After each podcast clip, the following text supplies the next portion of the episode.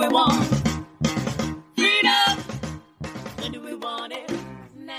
Bienvenue dans la saison 2 de Cuirez-vous. Moi c'est toujours Chloé, mais maintenant j'ai 28 ans. Je suis une femme cisgenre, je suis toujours asexuelle et point romantique. Hello, moi c'est Amélie, j'ai 25 ans et je suis une personne queer et bisexuelle. Moi c'est Sarah, je suis non-binaire homosexuelle et cuiracisée et j'ai 24 ans. On vous rappelle que ici on part en nos propres mots, en notre propre nom et que les personnes queer de votre entourage ne vous doivent pas forcément une pédagogie régulière sur ces sujets. Saison 2, épisode 1.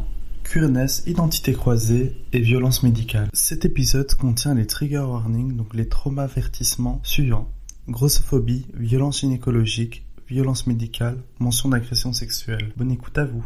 Je suis grosse. Mon genre, c'est grosse. Pas femme, pas homme, pas non-binaire, aucune déclinaison, juste grosse. Si le genre est une construction sociale, voilà comment la société me définit. Grosse. Je suis le gras, je suis le volume, je suis seulement ça. Mon autodétermination s'étouffe dans la graisse jaune et dure, juste là, entre mon nombril et mon pubis.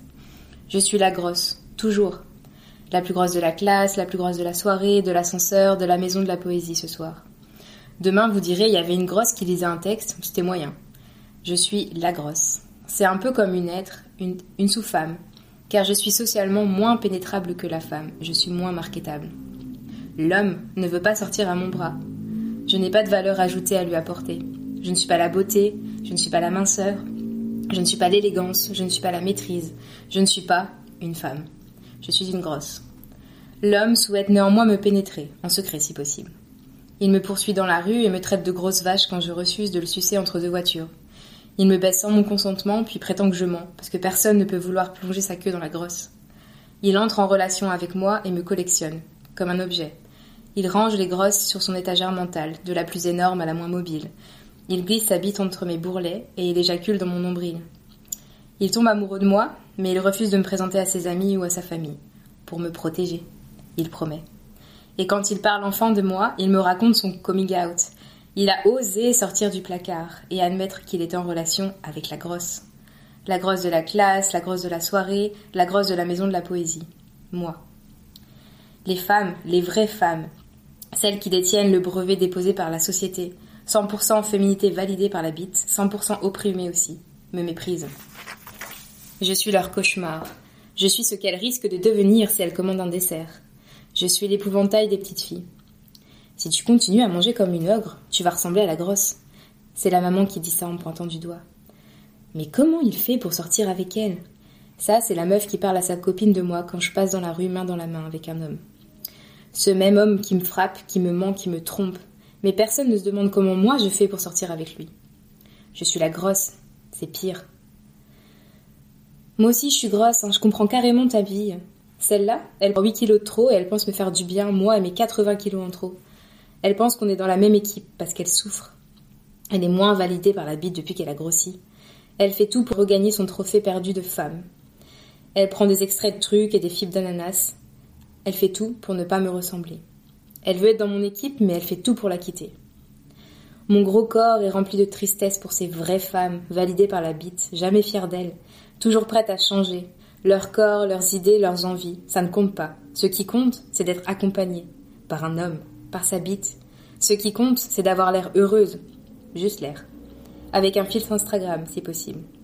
Elles courent toute leur vie derrière un idéal qui les détruit. Je leur souhaite à toutes une bonne rémission. Mon équipe à moi, c'est les chelous. Toutes celles et ceux qui ont consciemment abandonné la course à la baisabilité. Celles et ceux qui ont arrêté de mesurer leur réussite à la solidité de l'érection de l'homme blanc cisgenre.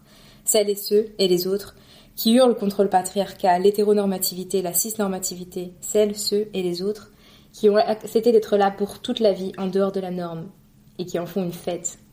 Qui se rassemblent et qui célèbrent leur bizarrerie et leurs désirs, qui baissent sans pénétration et qui pénètrent sans baiser qui inventent un langage nouveau, taillé pour leur réalité. Mon équipe, c'est le cuir, ce mot valise qui commence avec un gros cul dans ta tête, comme le mien, ce mot qui me libère, qui me lave, qui me console et qui m'embrasse. Je ne veux plus m'assimiler. Je ne ferai plus d'efforts pour leur ressembler. Mon genre, c'est grosse cuir. C'est presque redondant. Mon corps gros et toutes les expériences qui ont fait ce corps hors norme, toutes les souffrances, toutes les brimades, toutes les victoires, tout cela est profondément cuir, profondément détestable par les autres, profondément joyeux, profondément vivant. Ce n'est pas une fuite, je n'ai pas abdiqué devant la norme, je ne me cache pas. Pour une fois dans ma vie de personne née avec une chatte, je choisis qui je suis, comment je me définis, avec qui je baise, comment je baise, pourquoi je baise. Rien n'est automatique, rien n'est prédéfini. Le choix est infini, tout est possible. Je suis déprogrammée. Je m'appelle Daria Marx et je suis une grosse cuir. Stylé, c'est assez profond, c'était assez euh, lourd du coup, euh, sans jeu de mots, mais euh, j'entends ça et je, je pensais, euh, tu en as parlé et j'étais en mode, euh, ok c'est intéressant, mais je pensais pas que ça allait autant me... me, me- Ça prend au trip. Ouais, ça prend vraiment au trip quoi, genre je me sentis vraiment euh, concerné aussi d'une certaine manière, même si je suis pas euh, assigné euh, femme à la naissance, donc ouais.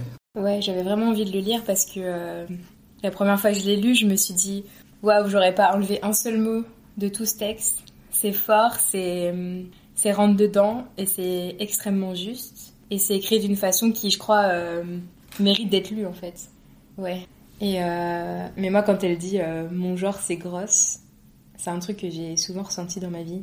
Je suis cisgenre et j'ai aucun problème avec le fait qu'on dise de moi que je suis une femme et, même de le dire, mais que je crois que c'est cette expérience d'avoir été euh, plus ou moins grosse à différentes époques de ma vie, d'être passée de une enfant boulotte à une ado franchement obèse, euh, de manière euh, entre guillemets inacceptablement grosse à avoir reperdu du poids, être euh, peut-être maintenant socialement acceptablement grosse, tu vois.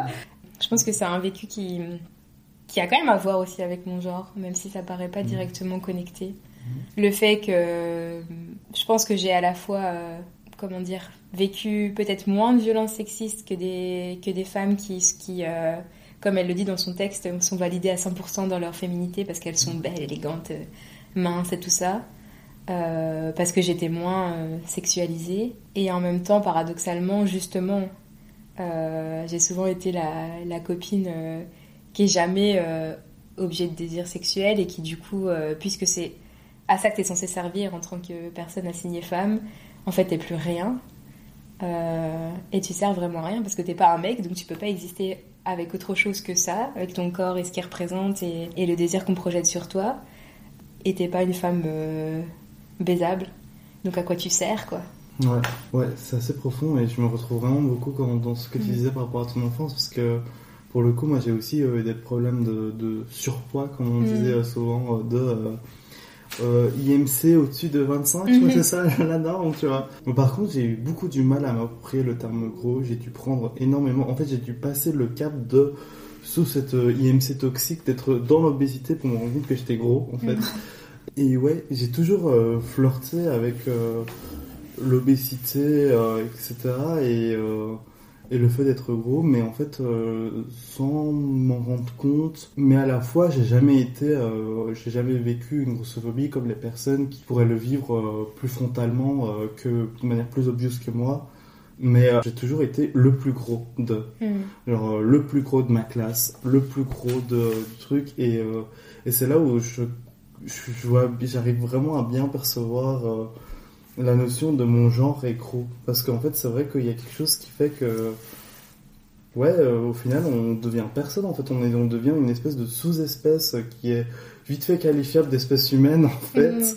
Et en fait, on se rend facilement compte de ça parce que même dans des endroits où on, on se rend compte qu'on n'a pas sa place, quoi. Mais littéralement, on, on déborde. Genre le nombre de fois où je me sens débordé euh, des places de bus, euh, des places à gauche, à droite, Mm.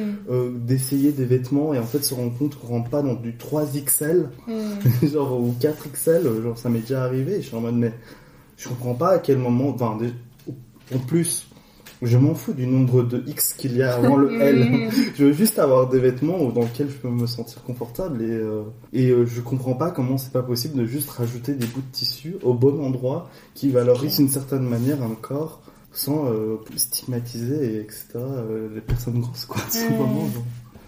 Bah, du coup, moi, je suis pas trop concernée vu que Ouais. Jamais euh, été en surpoids, etc. Si on dit ça comme ça. Mais euh, dans le texte, je trouvais très juste euh, l'idée de baisabilité entre guillemets et de validation, et aussi quelque part euh, que c'est quelque chose qui sépare les femmes qui en fait qui divise les femmes un peu pour mieux le sexisme pour mieux régner euh, entre elles en mode euh, en créant un classement entre euh, celle qui va être euh, acceptable physiquement et celle non acceptable et un peu peut-être un, un lieu flou entre les deux où on peut être. Mais attention il faut surtout pas dépasser certaines limites etc et ça me fait un peu penser au débat sur tout ce qui est body positive etc et que souvent malheureusement ça reste assez superficiel dans les revendications liées à ça et ça manque encore de radicalité dans l'acceptation et c'est même pas de l'acceptation c'est juste donc comme tu disais les les besoins juste euh, vraiment concrets euh, Mm. en plus de la représentation et tout ça quoi Et euh, moi, il y a, il y a plusieurs trucs qui me, qui me posent question dans ce mouvement body positive. Ben, déjà, à quel point euh, ça passe bien quand c'est des, des femmes euh, qui sont mannequins grande taille, c'est-à-dire qu'elles sont pas euh, grosses, grosses, enfin voilà. Ou euh, qui, quand elles sont grosses, ont une, ont une certaine morphologie euh, en, en 8 en 8, voilà, merci. Euh, alors que ben il y a plein de personnes qui ont des corps gros, euh, pas du tout de cette forme-là, et qu'on trouve euh, moins esthétique dans la dans la, la lecture générale. Et voilà, il y a toujours une question de qui a la place dans ce mouvement-là. À partir de quel moment, par exemple, les algorithmes des réseaux sociaux vont censurer des photos nues. Des personnes grosses, même quand elles montrent moins de peau que des personnes un peu plus minces ou acceptablement grosses, euh, leurs photos sautent de manière systématique, quoi. Et puis voilà, euh, je pense qu'il y a plein de gens qui sont prêts à, à dire à d'autres euh, mais t'es belle comme t'es euh, jusqu'à une certaine limite, quoi. Mais ce que tu dis, ça me fait penser à un peu un scandale de mannequins Mm. grande taille que j'avais vu justement, c'est qu'apparemment les maisons de mode veulent que les mannequins grande taille aient quand même un visage avec des traits vraiment fins. Mhm. Je sais pas si vous avez vu ça, mais en gros c'était des mannequins en fait qui n'étaient pas euh, grosses, qui étaient embauchées et qui mettaient des genres de trucs en mousse ou quoi pour Mm. faire euh, des corps gros mais en gardant un visage mince.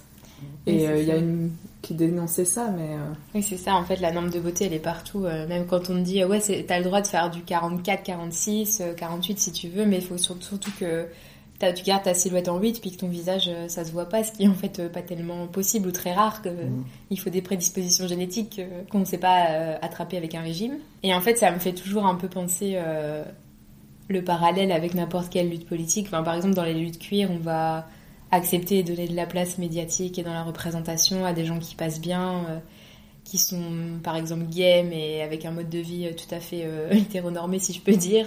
Oui. Euh, voilà, mais dès que t'es, euh, je sais pas moi, une personne trans, travailleuse du sexe, qui revendique le polyamour, qui fait du, de la performance BDSM, là tout de suite, bon, il faudrait peut-être que tu restes dans l'ombre, quoi. Donc euh, oui, il y a toujours cette, euh, ce lissage d'acceptabilité par, euh, par l'hétéro-patriarcat qui, se marque aussi sur la, la lutte, euh, la lutte des, des personnes grosses, quoi. Mais comme euh, tu dis aussi, euh, en termes de représentation, les personnes cuir grosses, euh, il Mm. n'y en a pas tant que ça, tant que ça. Et s'il y en a, euh, c'est souvent... euh, ah bah, euh, du coup, si on fait un couple lesbien gros, ça va être deux couples de tous les deux gros, tu vois, genre, euh, Mm. deux grosses. Mais en fait, euh, bah non, il y a un côté un peu... Enfin, je sais pas si on peut reprendre le terme de genre white savior, mais en mode, Mm. ah, on va sauver euh, les grosses. Genre- genre- Mais il y a plein de films comme ça où c'est pas forcément des personnages queer, mais soit la personne va faire un va maigrir et va devenir belle parce qu'au début on lui avait mis un appareil dentaire, des lunettes et des prothèses pour faire euh, un corps gros, ou alors euh, c'est un peu comme dans le texte euh, de, de Daria quoi, le, le- généralement le mec, c'est comme ça que ça marche, va faire son coming out. euh, J'ai la grandeur d'âme d'être amoureux d'une Non, grosse, applaudissez-moi, euh, voilà. Et c'est vraiment. euh, Ouais, c'est toujours garder le, le fait d'être gros dans le. Il faut que tu sois une personne exceptionnelle pour être acceptée en étant gros, en fait. Ouais. Il y a un truc intéressant que, que ma psy m'a dit il y a pas longtemps, euh, si ça vous va, de, de parler de nos thérapies. c'est important de parler de ça, qu'il y ait plus de gens qui aillent en thérapie. Oui. Mais qui me disait, euh, parce que ça se voit pas euh, pour les auditeuristes, mais euh, je suis extrêmement petite. Euh, et donc ça a des avantages entre guillemets parce que ben, par exemple je contrairement à ce que Sarah disait moi j'ai jamais trop de problèmes pour m'asseoir parce que même si je suis je suis grosse ben euh, comme je suis petite en fait en termes de volume ça reste normal euh, normé plutôt et donc ça passe pardon euh, dans les vêtements, c'est pareil. En fait, euh, si moi je rentre dans du 40, c'est parce que si j'étais plus grande, il me faudrait un 50. Mais genre, Mm. voilà, proportionnellement, ça va. Euh, par contre, ça a le désavantage que je crois que ça a de l'influence euh, sur mon caractère et ma personnalité parce que j'ai toujours l'impression de devoir faire plus d'efforts pour, euh, pour prendre de la place et pour qu'on m'écoute et devoir plus me battre et, et affirmer ma, ma parole. Et elle me disait peut-être aussi, et je sais pas ce que ça vaut, hein, moi j'ai trouvé ça intéressant, mais voilà, peut-être que votre, votre corps, votre grosseur, c'est aussi une façon de d'occuper l'espace et de pas laisser le choix aux gens que de que vous les laissez être là quoi Ouais. et d'être visible. Ouais, mais je trouve ça vachement intéressant ce que tu dis et à la fois genre euh, moi j'ai l'impression d'avoir un vécu complètement euh, opposé. Bah, pour le coup du coup je suis une personne racisée non Mm. binaire et et gros grosse et euh, et du coup justement j'avais l'impression qu'à chaque fois corporellement comme je suis assez enfin grand je suis 1m77 et euh, et que physiquement j'étais assez large mais on m'attribuait une place que je ne prenais pas forcément, enfin, comme si, euh, par exemple, genre, euh, c'est comme si je prenais de l'espace public, l'espace de parole plus importante, alors que c'est pas le cas. Euh, typiquement, euh, on- genre, je, je sens que je peux être plus facilement accusé euh, de mansplain, etc. Parce que euh, visuellement, je prends de la place et que Mm. mon, j'ai l'impression que mon, temps de parole est plus large.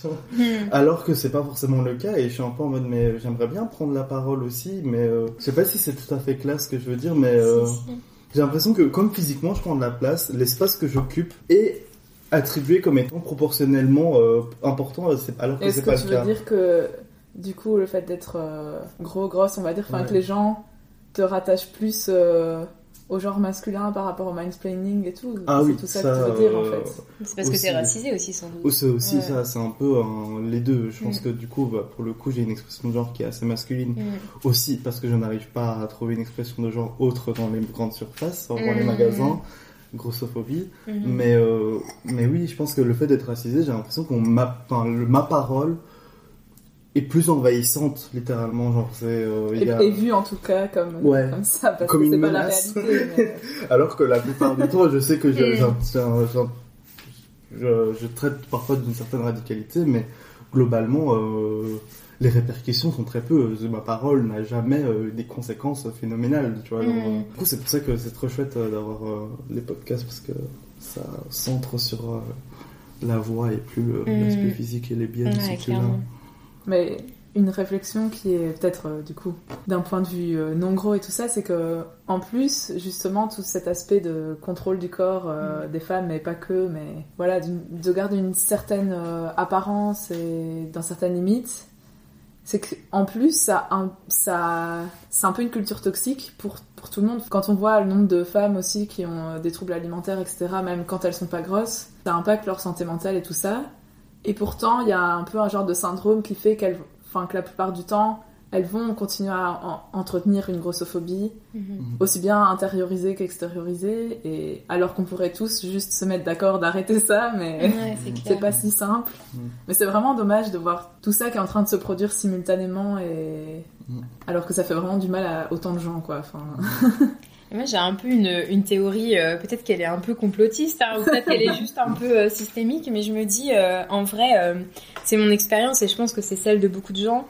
On m'a mis au régime quand j'étais vraiment très jeune enfant et j'ai réussi à pardonner à, mes parents d'avoir fait ça parce que je pense que c'est aussi des victimes de la grossophobie médicale et, et- globale. Mais et en fait, j'étais une petite fille joufflue, mais j'étais pas grosse quand ça me il y a pas très longtemps, j'ai revu des photos de moi enfant et ça m'a vraiment fait mal au cœur parce que je me suis dit en fait, euh, sans doute que j'a- j'aurais juste grandi et, et ça serait mes rondeurs seraient un peu parties ou, ou pas, mais en fait, je suis devenue grosse parce qu'on m'a mis au régime et plus je Mhm. faisais des régimes et plus je devenais grosse et je pense que c'est l'expérience d'énormément Mhm, de Ouais. personnes clairement. et donc je me dis, peut-être que c'est le but en fait. En fait, les régimes, c'est pour, pour contrôler les corps, que les femmes passent, euh, enfin les personnes sexisées en général, passent énormément de temps de cerveau à se focaliser sur les calories qu'elles consomment et le fait de pas être grosse et ne puissent pas développer autant. c'est euh, un genre d'aliénation. c'est une fait. genre d'aliénation que t'aies pas l'espace pour développer autre chose dans ta vie ou beaucoup moins.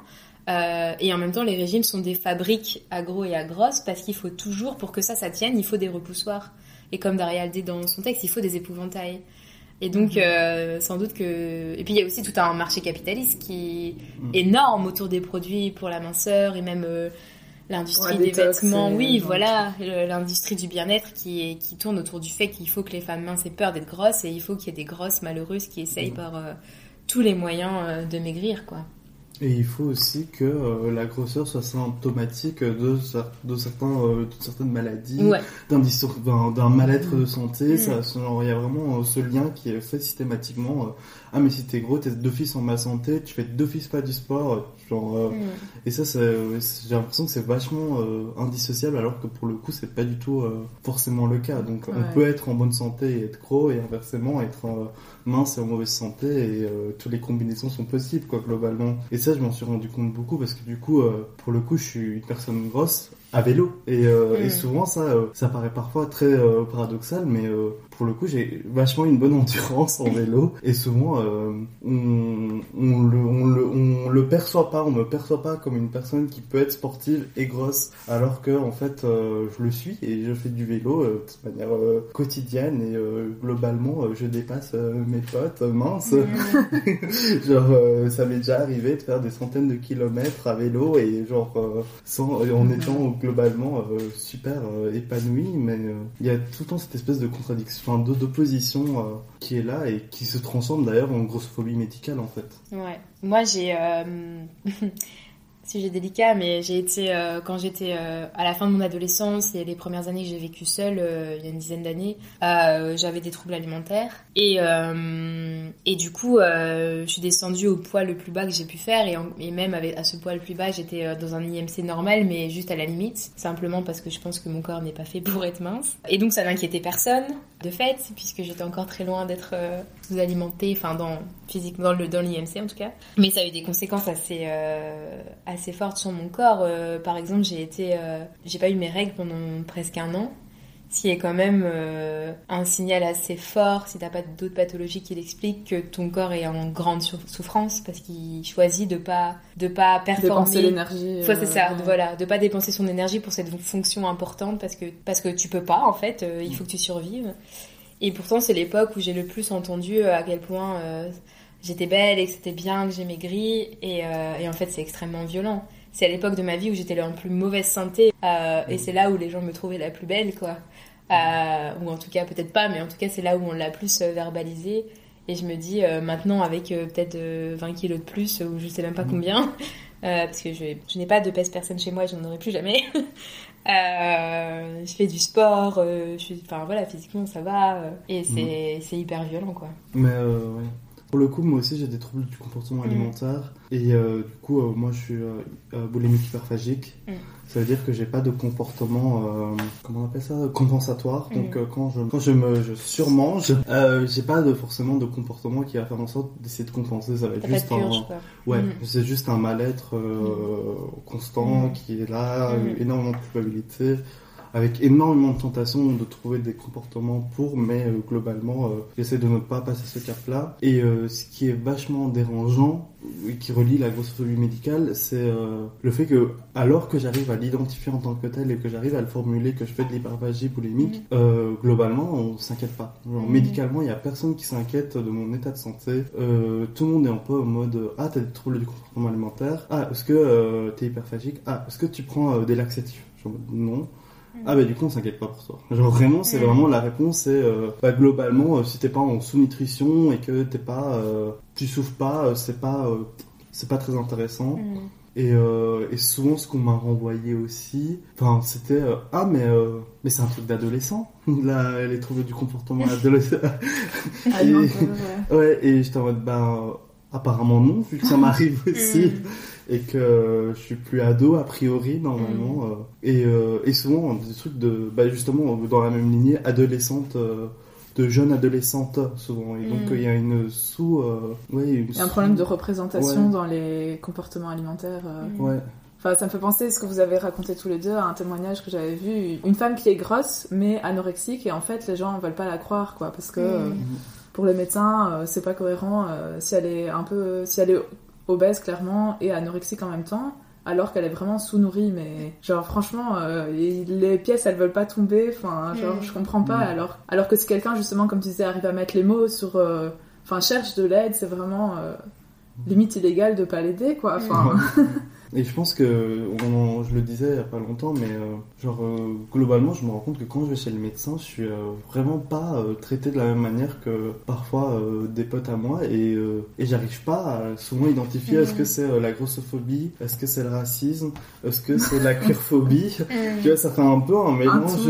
de, de tout, mais qui fait que globalement, enfin surtout avec le, le syndrome méditerranéen, du coup, du coup, euh, genre. euh, peut-être qu'on peut rappeler ce que c'est au cas où. euh, ouais, bah du coup le syndrome méditerranéen c'est un syndrome qui est étudié en médecine et qui est euh, qui qui euh, présuppose que les personnes, euh, enfin les, les noirs et les Mhm. arabes globalement, euh, Mhm. enfin on appelle ça méditerranéen mais en fait c'est toutes les personnes racisées, Mm. Euh, surjouent de leur euh, maladie, euh, surjouent de leurs difficultés euh, de santé et Mhm. font en sorte que ben en fait euh, genre euh, s'ils Ouais, souffrent mais c'est la pas vrai. douleur, quoi, C'est ça. Ouais.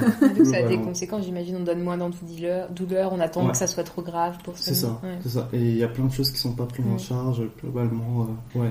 Et des, souvent des mauvais diagnostics, ça m'est déjà arrivé aussi moi-même, alors que pour le coup, euh, je suis euh, bah, une personne racisée, euh, j'ai des, euh, une- j'ai un, héritage culturel turc et donc pour le coup, genre euh, ma couleur de peau n'est pas si différente qu'une personne blanche, mais ça m'est déjà arrivé que même pour des questions de corps, genre il y a eu euh, Genre, on m'a diagnostiqué du vitiligo, euh, genre à l'œil nu, vite fait de loin. Comment ça Mais en fait, euh, genre, j'ai des, des pigmentations sur le dos et genre, j'ai été chez voir un- une doctoresse et de loin, elle m'a dit Ah, ben en fait, faut pas s'en soucier, euh, c'est euh, du vitiligo. Ok, pourquoi pas, j'avais euh, 18 ans à l'époque, je m'en Mm. suis jamais soucié parce que vitiligo, c'est quand même, euh, voilà, c'est un problème de, c'est c'est un fait quoi, genre. euh. et, euh, et là, récemment, j'ai retourné chez une autre doctoresse et je te demande, mais globalement, j'ai quand même des poussées, etc. Mm. Est-ce que c'est possible que c'est un mauvais diagnostic, etc. Et en fait, on s'est rendu compte que j'ai été complètement mal diagnostiqué et que c'est juste une levure qui est un champignon qui est présent dans le corps et Mm. qui est facilement traitable avec un antifongique, euh, un médicament et en fait. C'est hyper euh, courant comme problème en fait. c'est- mais oui, c'est super triste parce que genre pour le coup c'est même pas des trucs ultra exceptionnels ou genre c'est vraiment banal quoi genre. euh, Mais ce que, tu, dis- ce que tu me dis là, ça me fait penser à un truc. euh, il y a pas longtemps, il y avait un, un étudiant, un jeune étudiant noir en médecine, je crois, qui avait un peu percé sur Twitter parce que justement, euh, Mhm. il est créé un peu un livre de dermatologie adapté aux peaux noires et Mhm. tout parce que c'est tellement pas étudié que, genre, les gens peuvent pas se faire concrètement bien soigner pour le moment. Ouais, et moi aussi euh, j'ai des expériences de, je sais pas si c'est de la violence, mais un petit peu quand même médicale ou comme, en tout ouais voilà, comme euh, Sarah où je sais pas trop, euh, euh, c'est quoi le problème? Est-ce que c'est parce que euh, je suis grosse C'est parce que je suis une femme? Est-ce que c'est parce que quand je parle aux médecins ils arrivent à percevoir que je suis pas hétéro, même si on plaque sur moi des identités qui sont pas forcément les bonnes? Euh, Mais par exemple, T'es euh, confused. T'as very confused. Mais euh, par exemple, euh, moi c'est toujours très difficile de trouver un ou une gynéco parce que euh, tout de suite euh, quand j'arrive, euh, on me pose des questions sur euh, mon activité sexuelle. Et puis je suis là genre euh, j'ai du mal à dire en fait ben j'en ai pas parce que être asexuel euh, c'est pas connu. Et j'ai pas envie en fait de partir en pédagogie pendant un quart d'heure avec un médecin que je connais pas. Euh, et souvent ils sont très en mode euh, ça m'est arrivé que la gynéco en face de moi soit là en mode Oh, mais c'est terrible! Et euh, qu'elle veuille m'examiner pour essayer de trouver si j'avais pas des douleurs, euh, si je faisais pas du vaginisme et j'étais là genre j'ai passé un temps assez long à lui dire genre non il y a aucun problème euh, physique euh, enfin voilà j'ai pas de problème à la pénétration voire même c'est agréable j'ai juste pas envie genre c'est tout tu vois et euh, Laissez-moi tranquille. oui, et genre euh, c'est bon, j'ai pas besoin d'être un d'être un milieu accueillant à pénis pour euh, pour être heureuse et pour qu'il y ait pas de problème quoi.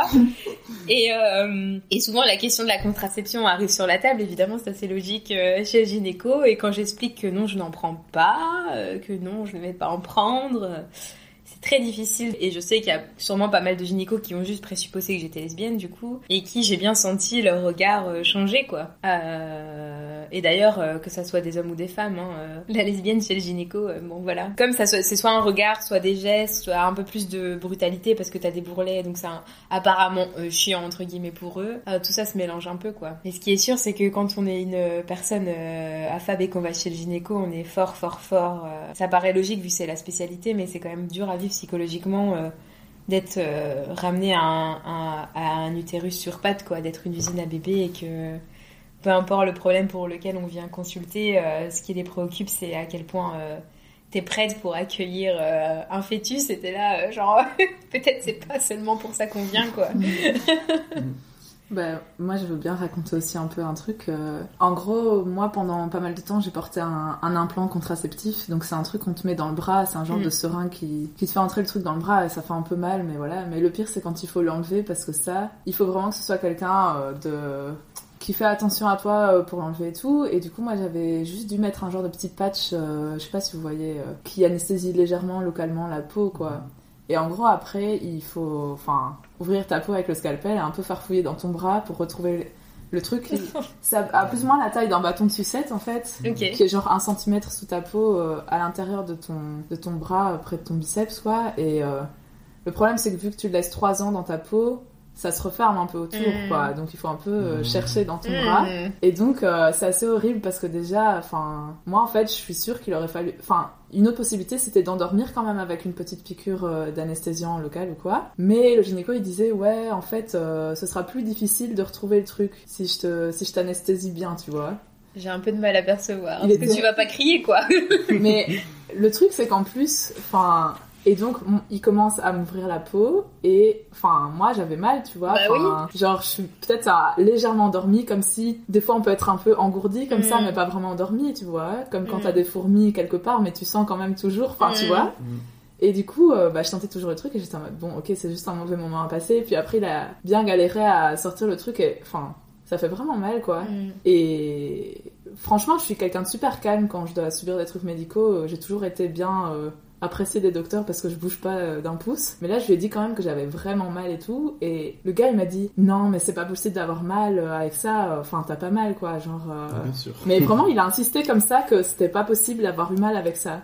Et, et- il, a- enfin, il était juste en mode prends un c'est bon. tu- Enfin, en fait, ce que je voulais dire par là, c'est que nos expériences, elles sont toutes différentes et elles sont toutes euh, très personnelles, mais elles nous mettent dans la méfiance aussi. Mm. Parce que moi, en fait, maintenant, euh, j'ai une méfiance des gynécos et genre, je suis passée à un truc euh, assez spécifique euh, qui est la symptothermie et c'est genre l'observation de son cycle pour euh, ne plus dépendre de la contraception et juste euh, utiliser des préservatifs quand on a envie. Quand on est dans un truc euh, fertile et il faut vraiment être euh, super bien renseigné pour le faire pour pas euh, Mmh. avoir des risques de tomber enceinte ou quoi. Genre moi j'ai suivi une formation pour être sûre de bien faire ça. Mmh. Mais en gros j'ai fait ça parce que je veux être euh, limite dans l'indépendance euh, par rapport à ça et genre ok j'irai juste faire mon dépistage euh, quand j'ai besoin ou quoi Mhm. mais enfin ça m'a vraiment mis dans la méfiance que quelqu'un n'ait pas cru en ma douleur et ça me met même dans la défiance d'utiliser d'autres moyens comme le stérilet ou quoi qui peuvent Mhm. être plus invasifs encore et, et voilà quoi c'est vraiment dangereux pour la santé des personnes en fait toutes ces Mhm. expériences là. Tout à fait. Moi, j'ai aussi euh, enfin, des expériences de, de violence médicale comme ça. euh, genre, euh, enfin, j'en ai euh, plusieurs en tête, mais j'ai été une fois chez, un, chez une gastro-entérologue pour des problèmes digestifs euh, basiques euh, du quotidien. J'ai des problèmes de digestion. Et donc, à un moment donné, je vais là-bas et euh, j'étais arrivé, euh, genre, je crois, euh, une minute en retard. La personne était déjà avec sa veste en train de préparer à se partir. euh, et du coup, j'ai, j'ai- je l'ai dérangé en fait dans son, Mhm. dans, dans le fait qu'elle elle s'imaginait que j'étais pas là. Donc à peine j'arrive, je rentre dans la salle, j'ai pas le temps de- d'enlever ma veste, de m'installer sur la chaise. C'est, c'est pourquoi? Et je lui dis ah c'est parce que j'ai des problèmes de digestion, je j'arrive pas, voilà. Mhm. Elle me dit, elle m'a regardé, elle m'a fait vous êtes homosexuel. J'étais en mode oui, Euh, tu pratiques sexe anal? Euh, Oui, elle avait aussi un accent germanique. Et du coup j'étais en mode euh, oui. Et du coup, elle était en mode, bah voilà, c'est ça, c'est le problème. Et euh, vraiment, ça, c'est genre, ouais, c'était, euh, tu prêtes, ouais, genre vraiment. Et puis, elle, elle était en mode, ah oui, faut mettre condom et faut mettre du glissant. Et bah, en fait, euh, avec mon copain, on s'est fait dépister, enfin à l'époque en tout cas, et genre, euh, on n'a pas de raison de mettre euh, du préservatif pour le coup, vu qu'on peut Mm. pas. euh, procréer tu vois Mm. ensemble et euh, et, et c'était euh, voilà genre globalement euh, donc euh, voilà, et, euh, on s'est vu comme ça. Et euh, à un moment donné, euh, je sais plus si c'était à la même séance, mais on- je sais pas si je suis retourné, je, mes souvenirs sont pas très clairs. Et donc elle veut quand même me faire euh, une rectoscopie, ça s'appelle, je pense. Mhm. Et euh, globalement, elle me demande de me mettre à poil. euh, la porte du cabinet est assez ouverte, des gens qui passent. C'était euh, assez problématique. Et, euh, et en gros, bah, elle a pris euh, le... Comment on appelle ça Le spéculum qu'on pénètre... euh, Ouais, le- le truc en métal Ouais, c'est ça. Et euh, elle a pas pris la peine de ni le chauffer, ni euh, le lubrifier, Non, ni non, mettre non. de gluissant. Non, elle a pas mis de lubrifiant. Non, elle a pas mis de lubrifiant Ah. et elle me l'a euh, assez enfoncé euh, brutalement, on va dire. Et en, avec des commentaires du style Ah, bah ça rentre très bien tout seul, et ce genre Oh, de choses, quoi. Et, euh, et pour le coup, moi à l'époque, je l'ai pas euh, conceptualisé en tant qu'agression sexuelle, alors que ça l'est, c'est de la Mhm. violence médicale. Et euh, pour le coup, j'étais surtout frustré, mais en fait, euh, c'est pas du tout une réponse. Et du coup, là, j'ai vraiment aujourd'hui une prescription, enfin, tu sais, les Mhm. prescriptions où il est marqué euh, dans les diagnostics pratiques sexe anal et dans les recommandations utiliser glissant. Et euh, je suis un peu en mode, mais c'était pas du tout mon problème en fait C'est initial. horrible. Ouais. Mais je suis toujours en réflexion de euh, le jour où je vais porter plainte, parce que genre pour le coup j'ai une preuve euh, Oui. Avec, moi, c'est euh, c'est vraiment une agression, ouais. quoi. C'est ultra violent. enfin. ouais, ouais, Au niveau des commentaires euh, complètement déplacés, puis Ouais. du geste en fait. Enfin, ouais, Non, c'est vraiment très violent. ouais, ouais, ouais. En plus d'être un mauvais diagnostic euh, basé sur ses, Ses ses préjugés, tu vois. Ouais. Mais surtout, euh, genre à partir du moment où à peine je peux expliquer mon problème, qu'on me dit Mm. euh, vous êtes homosexuel, tu pratiques sexe anal. Mais genre parfois je me demande aussi est-ce que genre est-ce que c'est enfin pour le coup là non c'est de la Mm. violence mais est-ce que c'est parfois moi qui qui snob euh, les médecins ou Comment ou- ça dans le sens où genre euh, parfois j'ai l'impression ils sont pas très euh, fut fut. Non, mais Mm. elle voulait une solution simple. J'ai l'impression que plus que des préjugés, des fois, euh, certains médecins peuvent justement utiliser des, des gestes violents pour un peu Mm. essayer d'être dans le contrôle, en fait, de Mhm. cette différence euh, qui les dérange. Ils peuvent avoir une idéologie pour qui euh, c'est pas acceptable, en fait. euh, Mm, Tu dois payer pour ça, quoi. C'est ça. Mm. Et c'est marrant ce que tu dis, euh, que tu juges les médecins parce que tu les trouves pas très malins, parce que en vrai, c'est une vraie réflexion que j'ai, parce que j'ai beaucoup de mal à trouver une psy ou un psy qui me corresponde. Et J'en ai, euh, j'en ai ghosté. Je suis désolée si un jour il y a un de mes psys qui m'écoute et que j'ai jamais répondu à vos messages, parce que euh, ça m'arrive et je pense que ça doit être un truc, euh, un vécu. euh, que beaucoup de personnes de groupes issus de, de groupes marginalisés pe- peuvent ressentir, de se retrouver à, à raconter un truc à un ou une psy et de voir que ça, le franc tombe pas, quoi, ça percole pas. Et la personne, malgré toute sa bonne volonté, ne capte pas ce que tu dis. Euh, et moi, ça m'est arrivé d'être là, genre, euh, de le sentir au, au moment même ou juste après le rendez-vous que j'irai plus jamais voir ces psys parce qu'elle elle comprend pas en fait. Ouais, et puis toute la confiance qu'il faut parfois pour euh, Ouais. justement euh, livrer un message plus personnel et après, Mm. Quand tu vois qu'il n'y a pas de soutien ou de réaction en face euh, que t'attendais, euh, c'est décevant quoi. Ah ouais, enfin, ou par exemple, euh, je me suis dit, est-ce que c'est moi qui suis hyper élitiste, classiste? Et en même temps, euh, est-ce qu'on peut être classiste vis-à-vis d'un médecin qui est plus diplômé que moi et sans doute plus riche, je Mhm. sais pas. Oui. Euh, mais c'est vraiment genre, euh, surtout sur des sujets euh, LGBTQIA, où je voyais bien que la personne comprenait pas en quoi ce que je racontais. Moi, je l'avais vécu comme de la queerphobie. Que- oui, oui, oui, oui. Je- Je pense qu'on a des expériences. Ah oui. Du coup, je pense qu'on peut clairement dire euh, que parfois, euh, moi, je, enfin, j'ai, eu, euh, j'ai été en quête de psy, donc il n'y a pas si longtemps Mm. que ça, et euh, avec le, le confinement, etc. Et donc j'ai été voir. euh, c'était très particulier parce que c'était dans un centre de santé mentale, donc Mm. euh, qui fait en sorte que les budgets sont plus. euh, on paye un peu, c'est un prix plus ou moins conscient. Mm. Et donc, euh, et eux travaillent en équipe, donc euh, ça a beaucoup d'avantages, etc. Et là, euh, j'ai eu un- une, euh, il y a un, un monde d'admission qui est normalement fait avec deux personnes. Mm.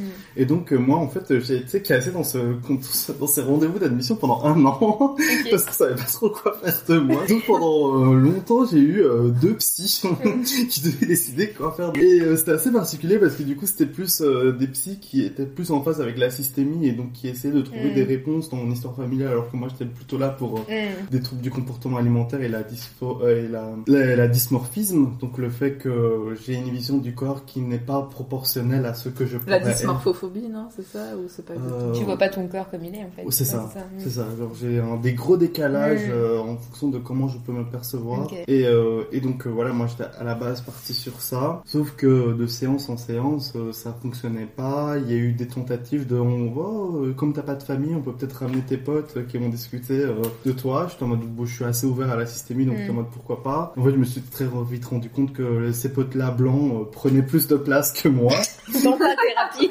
dans ma thérapie et que euh, et que au moment où ces potes blancs ont disparu J'espère que c'est eux qui euh, payent.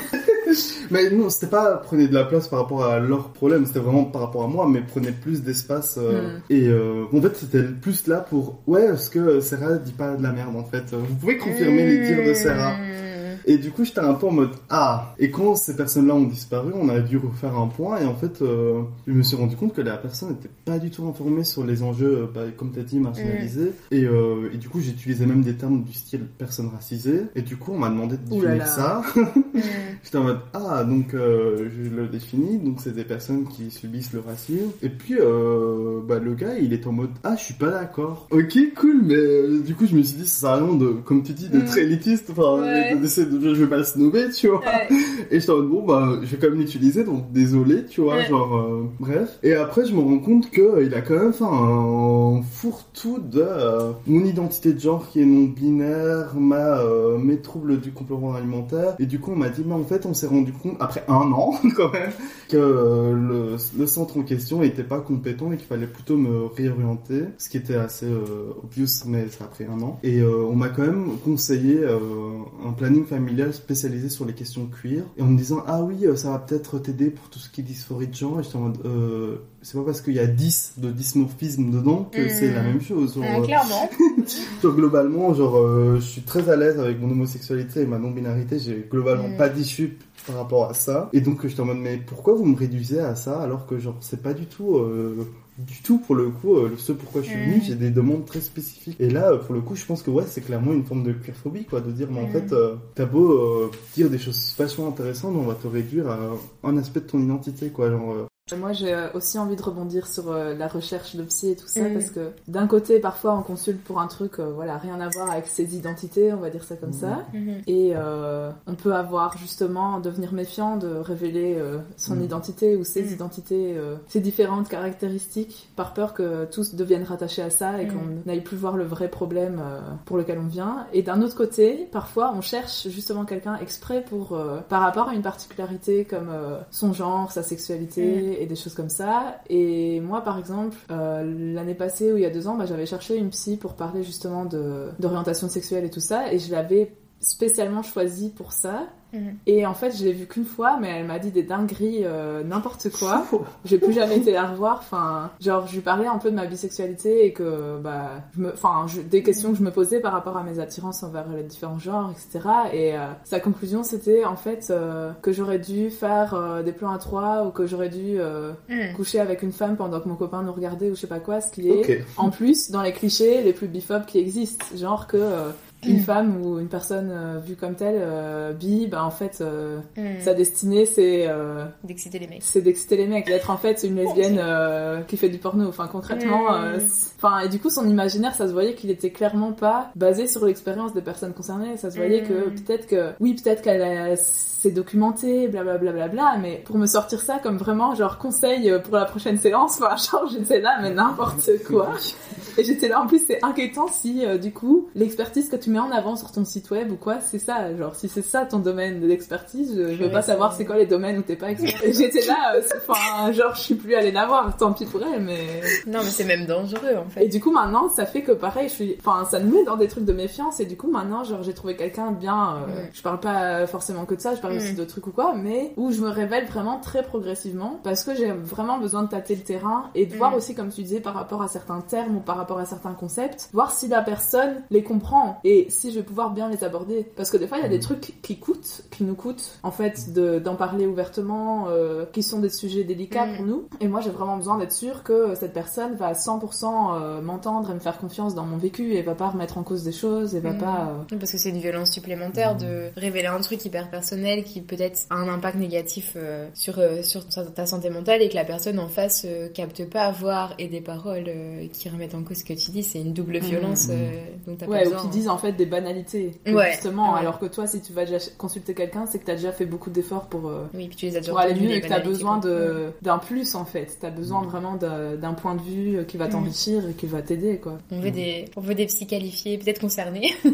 Parce qu'en fait, euh, moi j'avais une réflexion en me disant, euh, je regrette en fait un peu de pas avoir fait euh, des études de, de psy parce que je vois à quel point j'aimerais être euh, la, la bonne psy pour d'autres jeunes euh, en souffrance. Et, euh, et en fait, c'est une, clairement c'est politique et c'est une forme de militance parce qu'on voit souvent la militance comme étant on va changer les structures et, euh, et euh, s'attaquer aux problèmes sy- systémiques et se battre sur le champ politique. Mais en fait, euh, réparer ce que ce système fait aux gens, réparer les personnes, ou y contribuer, en tout cas, gérer les traumas qui ont aussi un impact en fait sur les dynamiques des collectifs.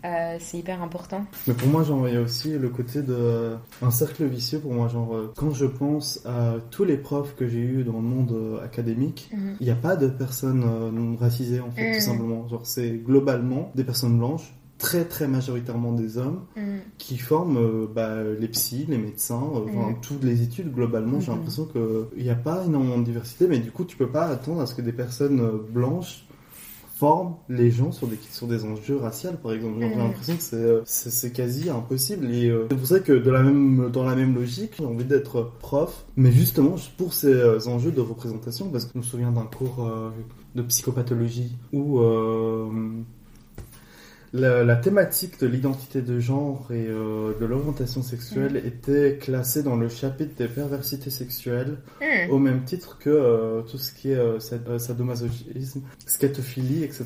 Donc genre c'était horrible. oui. et et avec des définitions plus qu'approximatives, genre en fait transphobes Mais de horrible. que ce qu'est une personne travestie, par exemple, une personne travestie était définie comme un homosexuel, déjà, qui se déguise, genre, euh, et, euh, et donc c'était un peu euh, des définitions, mais genre vraiment, et Elle date un peu, non Euh, ouais, ouais, mais quand on a essayé de confronter euh, la direction, bah du coup, avec une autre personne trans, euh, la direction et le prof, euh, ça a été euh, très euh, compliqué, quoi, et on n'a pas réussi à faire en sorte que de changer ce prof, en tout cas le manuel et la son cours, quoi. En fait, ça fait vraiment dire qu'il faudrait des personnes concernées par différents, enfin venant de différentes minorités à tous les niveaux de production du savoir. Ben, je pense que euh, une belle conclusion, ce serait de dire qu'on a vraiment besoin de, de praticiens de, de la médecine euh, qui sont calés sur ce genre de sujet, euh, qui ont une approche intersectionnelle, euh, que ce soit sur la, la question du racisme, de la queerphobie, de la grossophobie euh, et du sexisme, quoi. What do we want?